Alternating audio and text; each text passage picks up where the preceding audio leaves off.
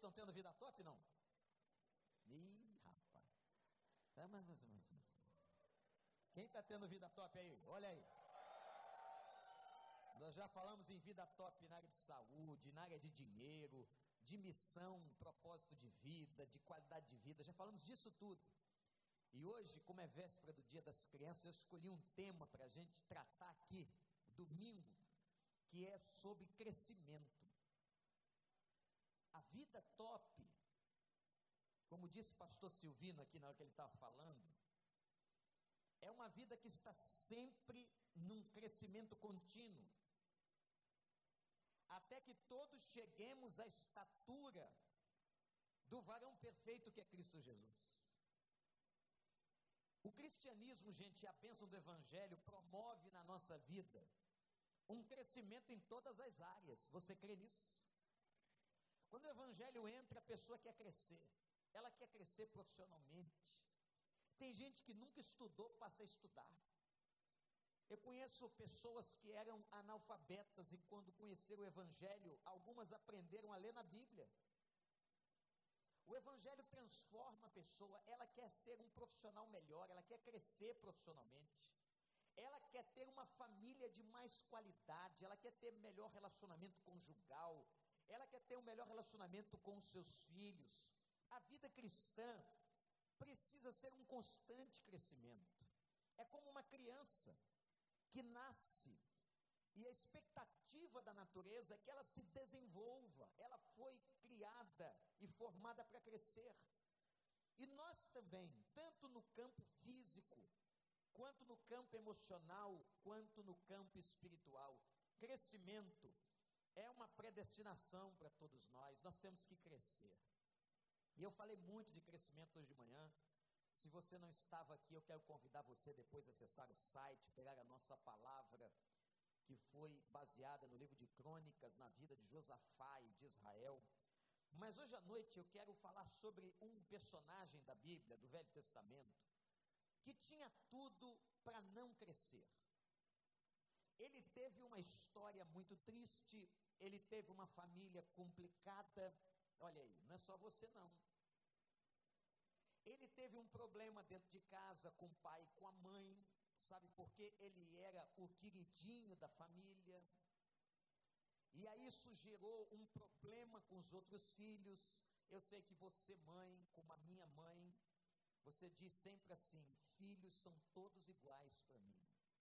Não há nenhuma diferença. Eu amo a todos igualmente. Não é verdade? Era igual a mãe dele mas fazia uma túnica especial para ele usar. Com bordado diferente. Isso gerava um ciúmes, uma inveja nos irmãos dele. Ele teve tudo para ser uma pessoa disfuncional. Ele teve tudo para ser um adolescente cheio de neurose, cheio de trauma, cheio de problemas. Mas esse rapaz, esse homem, esse personagem, Cresceu, cresceu, cresceu e chegou a um estágio de excelência na vida dele espetacular. Não só porque fora e se tornara governador do Egito, mas a qualidade que ele teve na vida dele foi algo esplêndido, irmãos.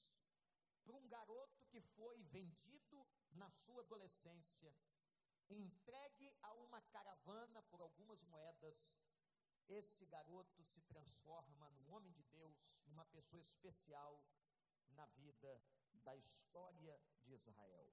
Abre a Bíblia comigo em Gênesis capítulo 41. Eu quero ler com você três versículos. Eu acredito que no meio de toda a história da vida desse rapaz, esses três versículos são uma síntese linda sobre a vida de José. Versículo 50.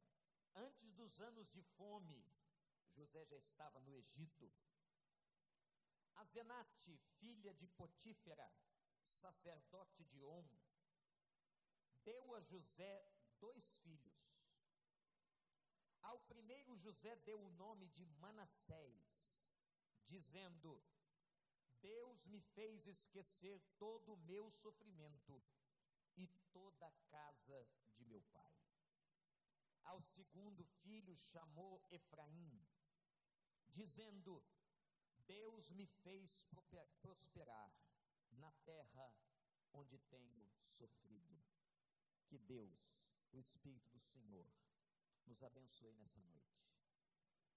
Eu queria que você guardasse o nome desses dois meninos, dessas duas crianças que nasceram na vida e na casa de José. Não olha para a Bíblia, não, olha só para mim. Manassés e Efraim. Como é que chamava o primeiro? Manassés. Como é que chamava o segundo, igreja? Como é que chamava o segundo? E o primeiro? Manassés. José, como eu disse a vocês, teve tudo para ser um homem disfuncional. Quando estava no Egito, havia sido levado para lá, foi vendido pelos seus irmãos, seus irmãos tentaram matá-lo. Depois, por intervenção do primogênito, aquele grupo decide então não matar José para não entristecer o pai e vende José a uma caravana que passava. E José não foi vendido só uma vez, porque esta caravana de ismaelitas vende José também para um grupo no Egito. E esse rapaz, pelas circunstâncias da vida, da história e da soberania de Deus, vai cair na casa de Potifar. Vai ser um servo na casa daquele homem. Os anos se passaram e a Bíblia fala da mulher de José chamada Azenate. E esta mulher, que não tinha origem hebreia, ela vai dar dois filhos a José. E o primeiro chamava-se Manassés, e eu quero falar sobre Manassés. O nome de Manassés significa Deus me fez esquecer todo o sofrimento. Há duas etapas aqui no texto. E toda a casa de meu pai. Deus me fez esquecer todo o sofrimento. E me fez esquecer de toda a casa de meu pai. Manassés. Naquela época era muito comum, gente, que os nomes das crianças simbolizasse um período da história da vida, da pessoa, da família ou até do povo. Não é como nos dias de hoje, não. Que a gente compra aquele livrinho de nomes e escolhe um nome da moda, ou um nome bonito, ou um nome de anjo para colocar no filho. Não. Naquela época eles pegavam e colocavam um nome que era a partir de uma realidade. Vocês lembram do nome de Icabô? ou em algumas versões Icabode, significava o quê? A glória de Deus se foi. Era assim, e Manassés foi colocado o nome na primeira criança. É, eu não sei qual é o seu nome, não sei como você se chama, mas a gente pode se apresentar agora. E nós vamos fazer um exercício aqui, pastores. Nós vamos dizer o nosso nome, vamos nos apresentar. Mas nós vamos fazer isso por causa do tempo, todo mundo junto ao mesmo tempo. Então eu vou dizer um, dois, três, e quando eu falar três, você vai se apresentar e vai dizer o seu nome, eu vou dizer o meu, e todos nós vamos estar apresentados um ao outro. Entendeu? Então vamos lá, um, dois, três, qual é o seu nome? Vamos. Muito bem. Né? Contar uma coisa para vocês que quando eu era pequeno ou mais novo, seja como você que achar melhor, eu me entristeci muito, Pastor Paulo, quando eu tomei consciência, e eu não podia falar para ele sobre o nome do meu pai. O nome do meu pai não era um nome legal. Eu achava um nome tão estranho. Eu não entendi o nome do meu pai. Ele dizia, vovô devia estar chateado com alguma coisa. Será que minha avó rejeitou meu pai ainda no ventre? Meu pai chamava-se, anota aí, Vanderlindo. Está rindo de quê? O respeito com o pai do pastor. É isso mesmo, Vanderlindo. Gente, depois de muitos anos é que eu fui entender a profecia. Leva tempo você entender. Quando eu descobri isso, me veio um regozijo no coração. Mas quando eu nasci, eles olharam para mim e disseram: Corto lindo, deixa o Wander. E olha eu aqui. Você está rindo, né? Mas olha para o seu lado aí, como dizem os pastores, vê quem está do seu lado aí, vê se merece, vê se é bonitinho, dá uma olhadinha aí. Olha que irmão estragado que tem aí. A vida estraga a gente. Não é verdade, irmão Gabriel? Irmão Gabriel já foi um príncipe. Hoje, deixa para lá.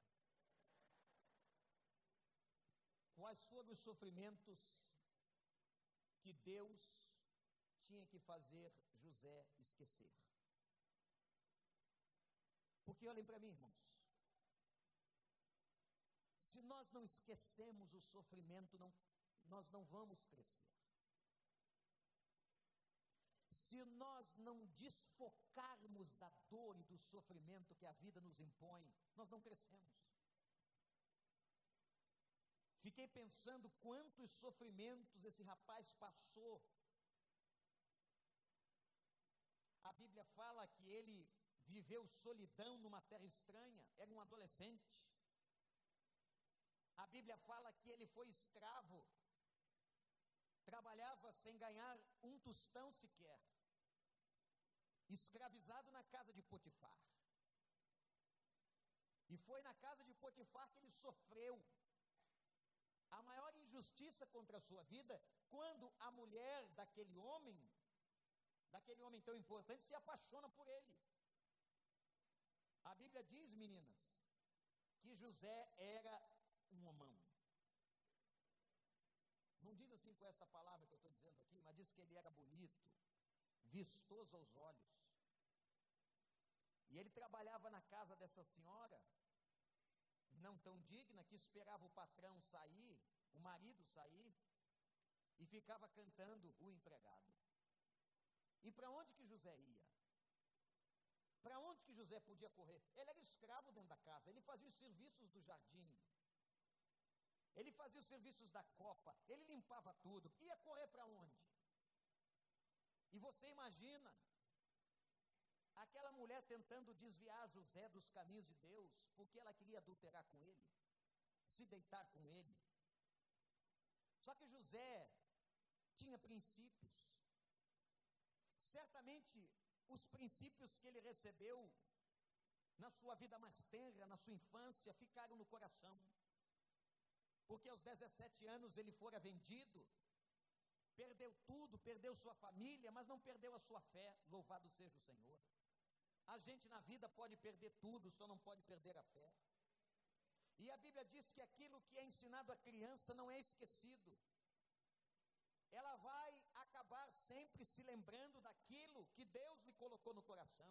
E foi assim com José. Apesar dele estar como escravo na casa de Potifar, ele não se esqueceu dos princípios, e por esta razão, porque ele não se esqueceu dos princípios de Deus, ele não caiu em adultério. Devia ser uma mulher bonita, não é verdade, irmãos? Era mulher de um homem importante, naquela época o machismo imperava naquela região do Oriente Médio, os homens escolhiam as mulheres que quisessem, tinham várias. A mulher de Potifar devia ser uma mulher atraente, e dia e noite, a Bíblia diz um texto é muito impressionante, diz que de noite ela provocava José. Até que um dia ela resolveu partir para o ataque. E ela disse: De hoje ele não passa. Ela partiu para cima dele, e vejam isso: José foge das mãos da mulher. Meus irmãos, imaginem de que José seria chamado nos dias de hoje. Fugindo daquela mulher, mas para o seu azar, fica nas mãos dela a sua capa, um casaco. Ela então chega para o marido e inverte toda a situação. Aquele escravo que você trouxe para dentro da nossa casa tentou me violentar. Aqui está. O casaco que ele deixou cair antes de fugir. Potifar coloca José na prisão. E José só vai sair de lá, meus irmãos, por causa de um dom que Deus libera. e por causa da interpretação de sonhos.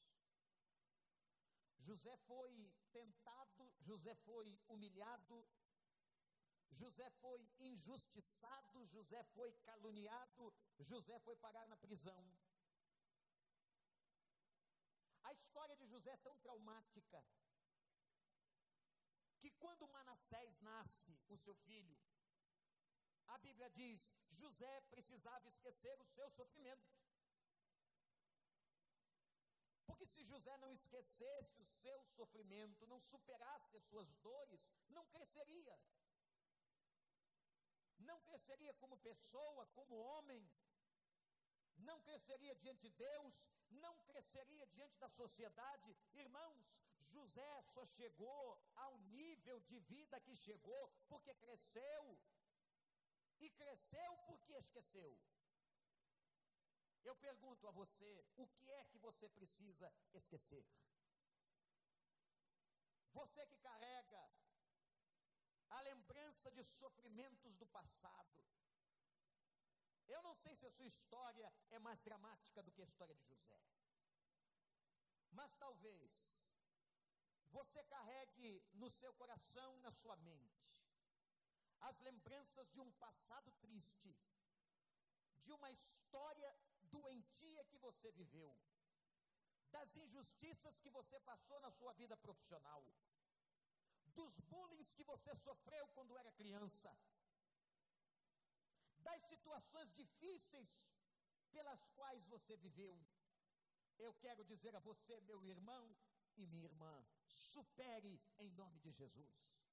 Supere com Jesus. E como é que eu faço isso, pastor? Desfoque da dor. Desfocar da dor é sair dela, e o poder do Evangelho pode fazer isso com a gente. Meus irmãos, o poder do Evangelho pode arrancar a gente, desfocar a nossa mente, desfocar o nosso coração, que aquilo que nos atormenta, aquela lembrança, aquela memória que vem incomodar o nosso coração, Deus pode curar aquela memória e dizer a nós: eu quero que você traga à sua memória apenas aquilo que lhe traz esperança. Louvado seja o nome do nosso Deus. Desfoque. Desfoque das experiências duras do seu passado. Esqueça. Mas não é ter amnésia, é ser tratado pelo Espírito Santo é ser tratado pelo poder do Evangelho. É preciso olhar para o sofrimento, e uma das coisas que Deus faz é que a gente aprende a olhar para o sofrimento e ver a soberania de Deus. Que coisa linda. Quando você tiver maturidade, olha para mim, a maturidade de olhar para tudo que você passa nessa vida, todas as dores, todas as crises, todos os sofrimentos, quando você começar a olhar para isso e dizer: se Deus permitiu, é porque tem propósito. Se Deus permitiu, é porque Ele tem alguma coisa para a minha vida, Ele me ama, Ele está comigo e tudo coopera para o bem daqueles que o amam. Se Ele permitiu, é para me fazer crescer. Deus não é homem para que dê pedras no lugar dos pães. Disse o Senhor Jesus. Deus não dá serpentes quando nós lhe pedimos a graça. Comece a olhar para a tua vida, comece a olhar de um ângulo diferente, de uma ótica distinta. Olhe para o teu passado, para as coisas que você passou, e se você é crente, se você confia em Deus, se você crê nele, que você possa entender que o Senhor tem o controle absoluto e total da tua história e da tua vida. E se você está passando ou passou por isso, prisões, calúnias, injustiças, tentações, o Senhor é contigo. E Deus vai mostrar o que Ele quer com tudo isso. E se ele permitiu, gente, é porque vem coisa boa por aí. Louvado seja o nome do Senhor. Diz assim comigo: vem coisa boa por aí. De novo, vem coisa boa por aí. De novo, vem coisa boa por aí. Deus me fez esquecer do sofrimento que vivi numa terra estranha, mas há uma outra parte desse verso, o nome de Manassés, em que ele diz assim: E Deus me fez esquecer os sofrimentos da casa de meu pai. Que interessante. Ele agora vai e fala da família de José. As maiores dores que você carrega no coração foram construídas dentro da sua casa. Seja no tempo que você foi criança, adolescente, jovem ou adulto. As maiores dores, os maiores ressentimentos, os maiores problemas pelos quais nós passamos nasceram dentro da nossa casa. E sabe uma coisa linda da Bíblia, gente? É que a Bíblia nunca esconde as fraquezas dos seus heróis. A Bíblia não camufla. A Bíblia não disfarça. A Bíblia mostra a vida como a vida é. Tem problema na sua casa? Na de José tinha. Tem problema nos seus relacionamentos? É claro que tem. A vida de José foi difícil. Sabe qual era o trabalho dele quando ele era adolescente? Adolescente. Nossos adolescentes hoje estão na boa. Estão na boa. Papai vai levar na escola. Papai acorda cedo, vai levar na escola. Papai vai buscar. Papai dá mesada. Sabe o que é mesada? Vocês têm mesada aí? Quem é que tem mesada? Não é para mentir, não, é para dizer a verdade. Quem tem mesada, levante sua mão. Graças a Deus, graças a Deus, graças a Deus. Olha quanto o pai empobrecendo lá.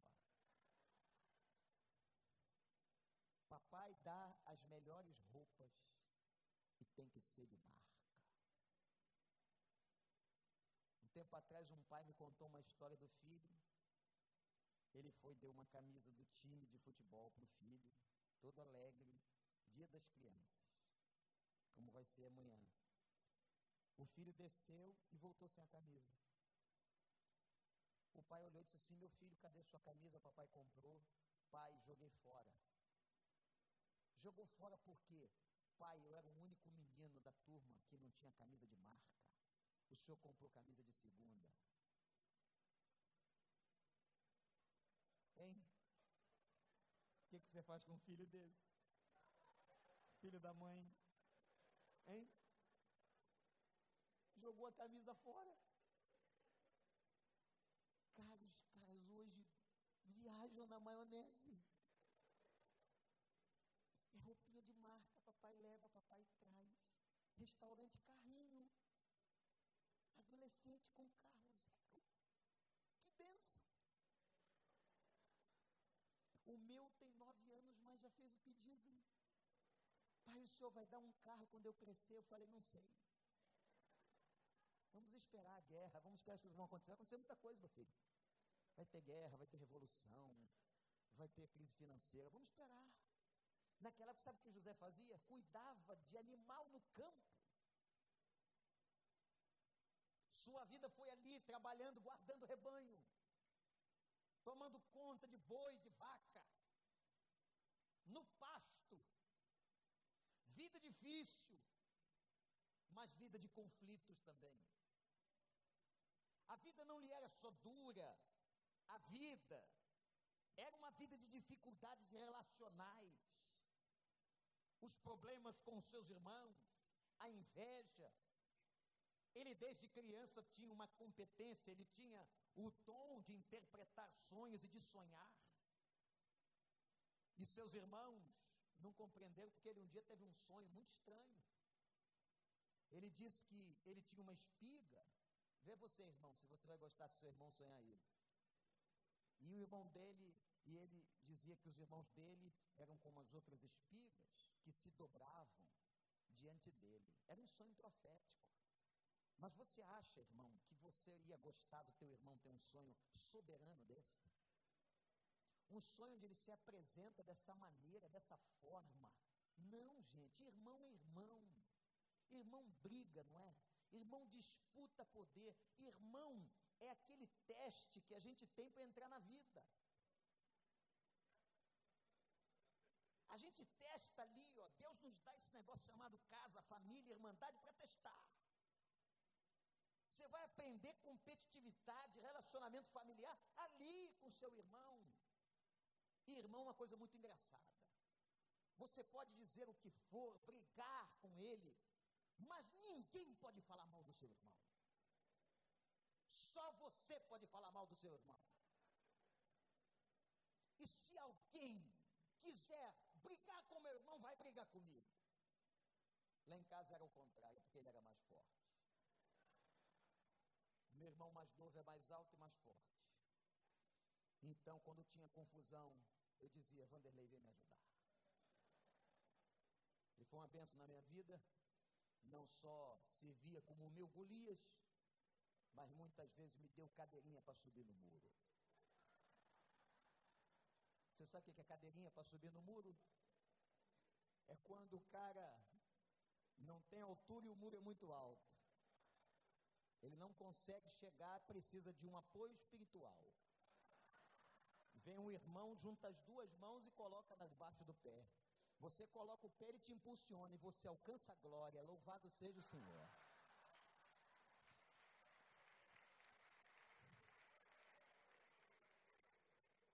Quem aqui já recebeu uma cadeirinha? Não foi só o pastor, né? Olha aí.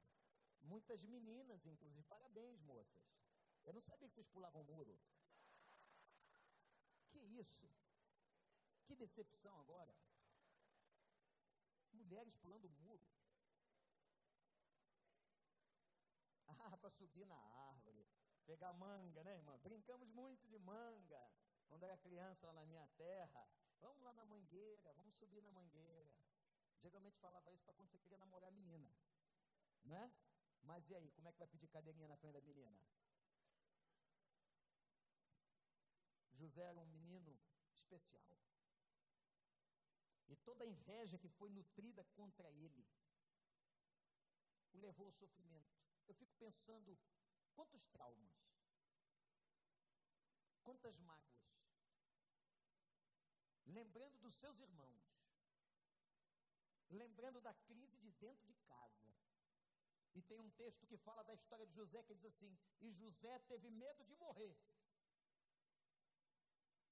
Quando seus irmãos o jogaram no buraco, para que ali fosse morto, ele começa a chorar diante dos seus irmãos e suplicar. Vejam a humilhação.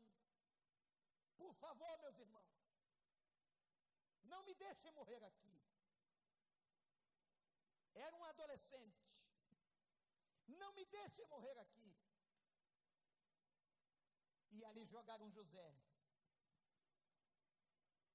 Quantas situações, quantos traumas, quantas marcas ficaram por causa daquele dia que ele foi julgado naquele buraco. Eu quero fazer uma pergunta a você. Quem sabe o ambiente da sua casa foi hostil? Tem muita gente aqui, e é óbvio que eu não vou pedir para que ninguém levante sua mão, que foi criada numa casa hostil, numa casa onde forças demoníacas dominavam, onde altares a outros deuses eram erigidos. Eu já contei à igreja que antes de minha mãe se converter, eu a vi possessa por demônios dentro da minha casa. Eu estive sozinho com ela uma vez dentro do quarto e ela estava possessa por uma entidade. Não me esqueço disso nunca, e é como se aquela imagem estivesse viva, mas aquela imagem não tem mais poder, porque a cruz do Senhor alcançou, louvado seja o nome do Senhor. Alguns anos depois eu a batizei, e ela já partiu para a presença do Senhor. Mas aquela cena desesperadora de um menino dentro de casa com a sua mãe e vendo a possessão, não entendendo aquela época, mas vendo a possessão da sua própria mãe. Quantos de vocês vêm de ambientes hostis, de permissividade, de traição, de você que soube que seu pai tinha outra mulher na rua, de você que descobriu que tinha irmãos de outra mulher, de você que descobriu que sua mãe feria seu pai, ou seu pai feria sua mãe. Quantos de nós trazemos na bagagem os machucados da nossa própria casa? De casais que viviam farsas, de casais distantes de Deus, gente que é fruto de casamentos, de ofensas, violência e mentiras, de pais que não amavam seus filhos, alguns talvez violentados, não respeitados, estuprados dentro de casa. Coisa ainda tão comum no Brasil: violência. E tudo isso marca a mente de uma pessoa, mas vem o poder do Evangelho e consegue curar as nossas memórias. E José, que tinha tudo para dar errado, que tinha tudo para ser um homem perdido, um jovem delinquente e disfuncional. José recebe Manassés, porque Deus lhe fez esquecer o sofrimento e a casa de seu pai. Nessa noite, que Deus faça isso com a sua vida. Se você adentrou este lugar, meu irmão, minha irmã, trazendo essas marcas, essas mágoas, esses ressentimentos, que este Evangelho hoje possa curar a sua memória, restaurar o seu coração. Porque se nós não somos restaurados, não crescemos. E eu quero, e você quer ter vida top, vida de qualidade, vida elevada, vida abundante, a vida prometida por Jesus. E ela só pode ser vivida se nós nos desapegarmos exatamente dessas dores e desses sofrimentos, alguns deles plantados dentro da nossa própria casa. Que Deus nos cure.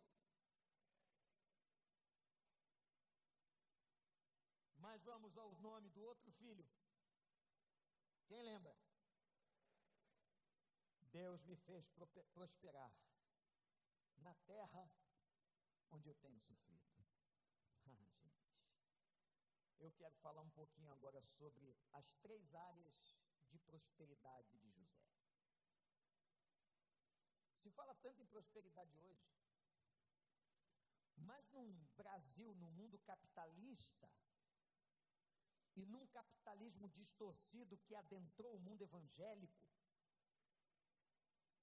num capitalismo selvagem que tomou conta da mente dos crentes.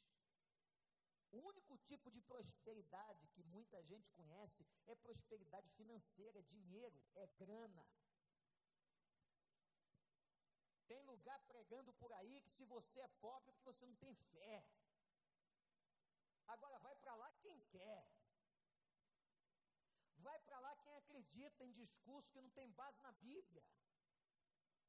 Vai atrás desses pregadores e falsos profetas. Quem não conhece palavra, quem se deixa enganar. Que vai atrás dessa pregação que nunca foi a pregação do Evangelho. A Bíblia nunca prometeu prosperidade financeira a ninguém. Ela promete sustento.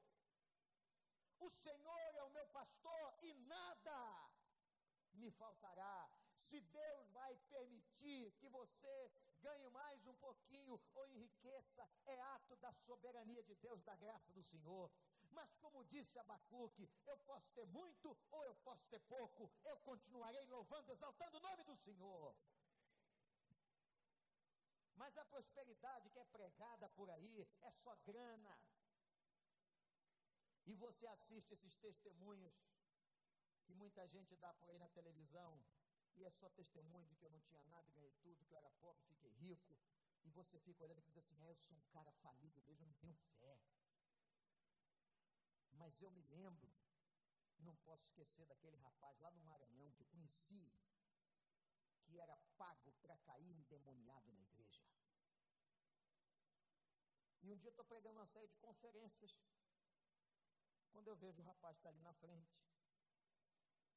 e eu fui falar com ele, estava conversando com os decididos, o pastor veio e disse para mim, pastor Wanda, esse rapaz frequenta a igreja.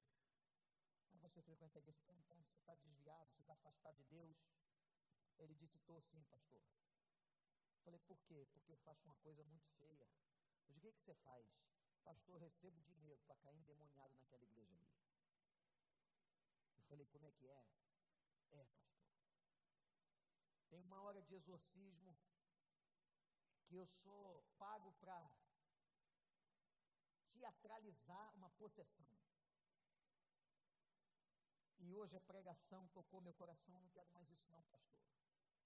Eu falei para ele, você está afrontando o Espírito Santo de Deus. Você está brincando com coisa séria. Mas porque ele acreditou e brincava com essa tal de teologia da prosperidade que veio do fundo dos infernos. Eu vou te mostrar as três prosperidades de José. As três prosperidades principais na vida de uma pessoa. A primeira prosperidade que eu vejo em José foi prosperidade emocional. Como é que um adolescente chega a governador? Como é que ele supera os traumas? E quando no capítulo 41, verso 37, diz que ele chega ao governo do Egito e vai comandar um período de preparação do Egito para que não passasse fome, nós concluímos um, uma vida de profundo equilíbrio emocional na vida desse rapaz. O que, que adianta ter dinheiro e ser destrambelhado? Que, que adianta ter dinheiro e ser um desequilibrado emocionalmente? O que, que adianta ter dinheiro e não ter maturidade emocional para controlar a própria vida? Quantos têm dinheiro e o perdem e o destroem? O nível de equilíbrio que Deus deu a José foi extraordinário. E a Bíblia tem um texto que faz uma declaração impressionante. E Deus estava com José. Que naquela época o terapeuta foi o Senhor, o médico foi o Senhor, o tratador foi o Senhor. Você pode não ter nenhuma ajuda dos homens, mas você tem o Senhor. Deixa que Ele trate de você, e eu quero que você clame para que você tenha uma vida top e peça a Deus, ó oh Deus, que eu consiga, na tua graça e na tua misericórdia, alcançar um equilíbrio emocional na minha vida. Eu não quero, Senhor, viver mergulhado nas minhas neuroses, na minha depressão, na minha síndrome do pânico. Senhor, me liberta dessas coisas, faz uma obra na minha vida. Se o Senhor tiver que usar alguém, use. Se o Senhor tiver que usar um médico, um terapeuta, use. Mas se não, Senhor, o Senhor pode me libertar. O Senhor tem poder, Senhor. De que adianta ter dinheiro e não ter equilíbrio? E viver uma vida de bipolaridade. E viver uma vida esquizofrênica. E viver uma vida dupla. De que, que adianta o dinheiro? Olha, eu conheço muita gente com dinheiro, muito doido.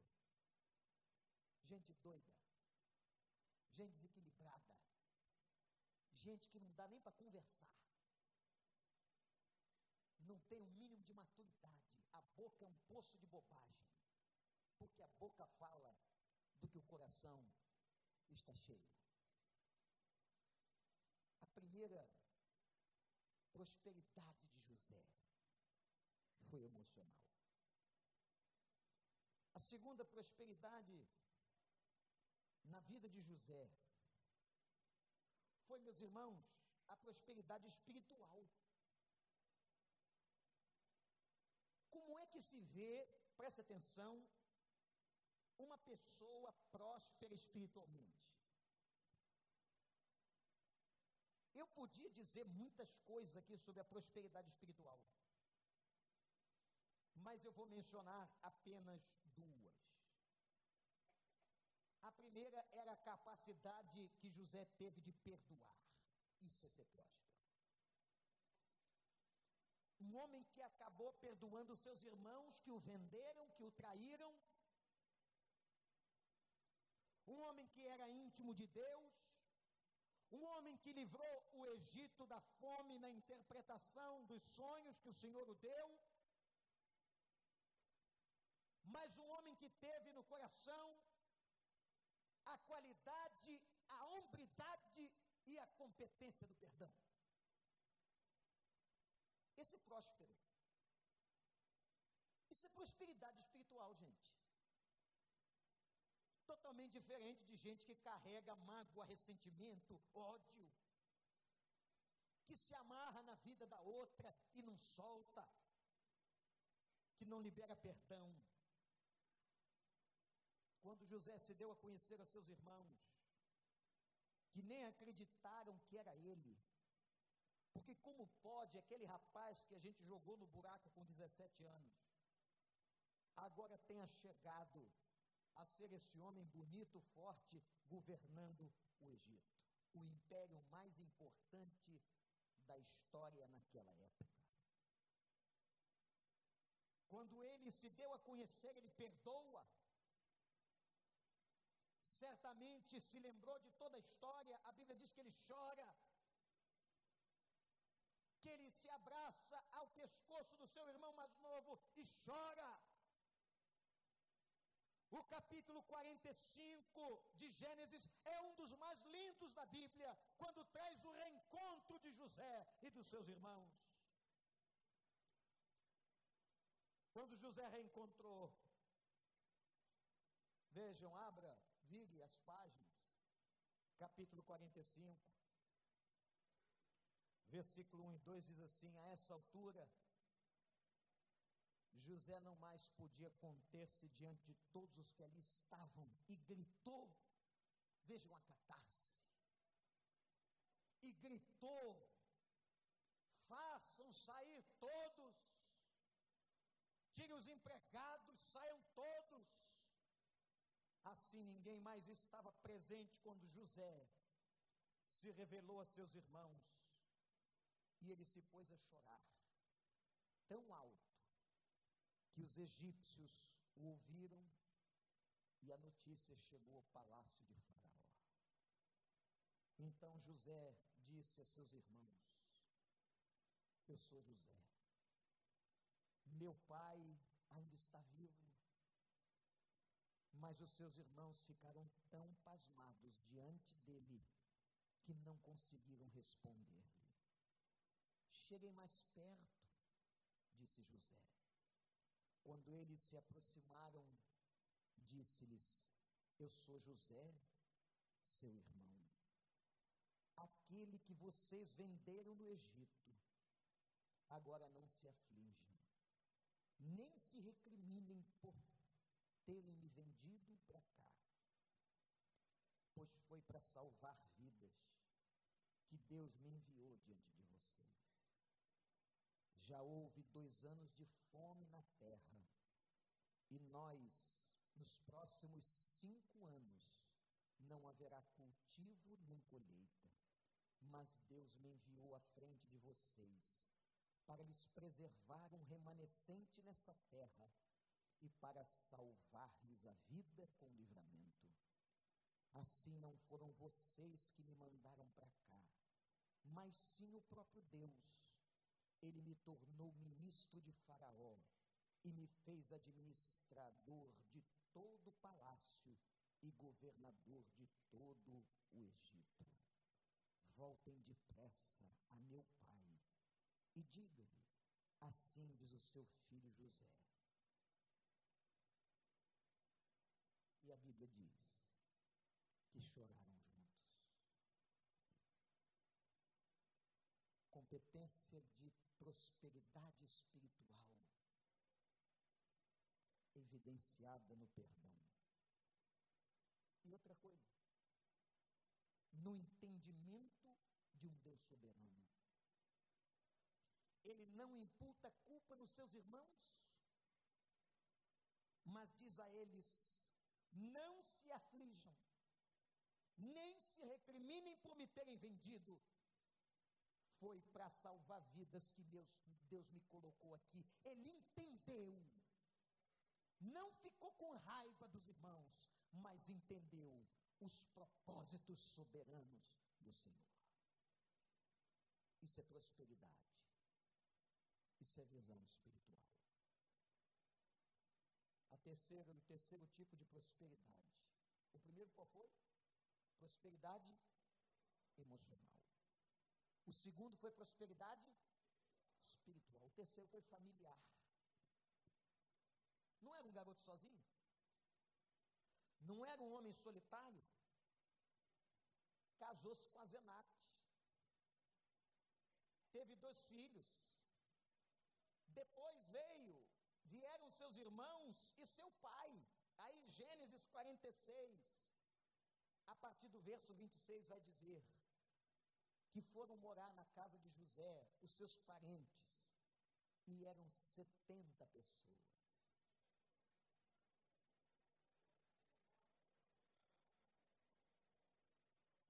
sozinho, abandonado, agora tem 70 com ele. Gente, é aquela bagunça, não é não? Você gosta dessa bagunça? Pelo menos uma tarde, um dia, para ficar a semana não dá, mas olha, que é legal é, naquela época era palácio, então o cara ficava lá no outro, na outra ponta do palácio, para chegar no palácio tinha que pegar um trem, tinha que andar muito. Então ele botava a sogra, a mulher, a mãe da Zenate para lá, botava o primo da Zenate para cá, botava o irmãozinho para ali. É? Mas é uma bagunça. A família, quando se reúne, é um negócio tremendo. É tremendo, gente. Aquela confusão, aquela coisa, e começa, vai ter briga, criança gritando. Que maravilha! 70 pessoas dentro de casa fazendo confusão. Mas sabe o que a gente vê aqui? Um homem que viu a graça de Deus, um homem que começou só, um homem que não tinha ninguém, um homem que fora vendido e abandonado. Mas diz a Bíblia que morreu aos 110 anos, na graça do Senhor. Isso é prosperidade. Prosperidade nas emoções, prosperidade espiritual e prosperidade dentro de casa. Feliz é a pessoa, feliz é o homem, feliz é a mulher que tem esses níveis de prosperidades na sua vida. Efraim, Deus me fez prosperar na terra onde tenho sofrido. Que nessa noite você clame a Deus e diga: Eu quero crescer, Senhor. Mas para que você cresça, você precisa fazer essas duas coisas que o nome desses dois meninos nos ensina: esquecer. Que Deus trate a sua memória de todos os sofrimentos pelos quais você passou e os da casa de teu pai. E segundo, que Deus te dê verdadeira prosperidade. Você quer? Abaixa a tua cabeça. Nós vamos, pastor Miqueias, deixar na cruz o canto que a gente cantou há pouco. Nós vamos deixar, porque só a cruz cura a memória. Só a cruz pode recolher os nossos pecados e as nossas mazelas. Só a cruz prospera. Só a cruz traz coisa nova. Só a cruz e o Evangelho dão equilíbrio. Só a cruz dá prosperidade dentro de casa. Só a cruz. pode te fazer enriquecer e crescer como pessoa. Diga para Deus: Eu quero ser.